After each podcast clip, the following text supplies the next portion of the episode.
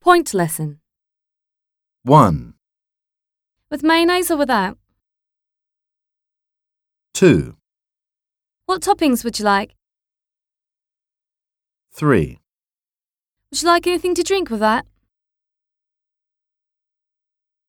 発音レッスン 1. Without. Without.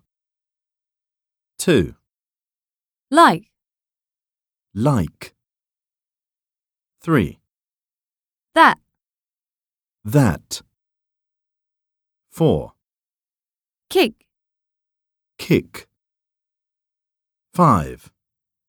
With mayonnaise or without.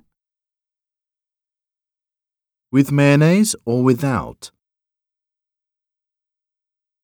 6. What toppings would you like? What toppings would you like? 7. Would you like anything to drink with that? Would you like anything to drink with that? 8. George was kicked out by his boss. George was kicked out by his boss.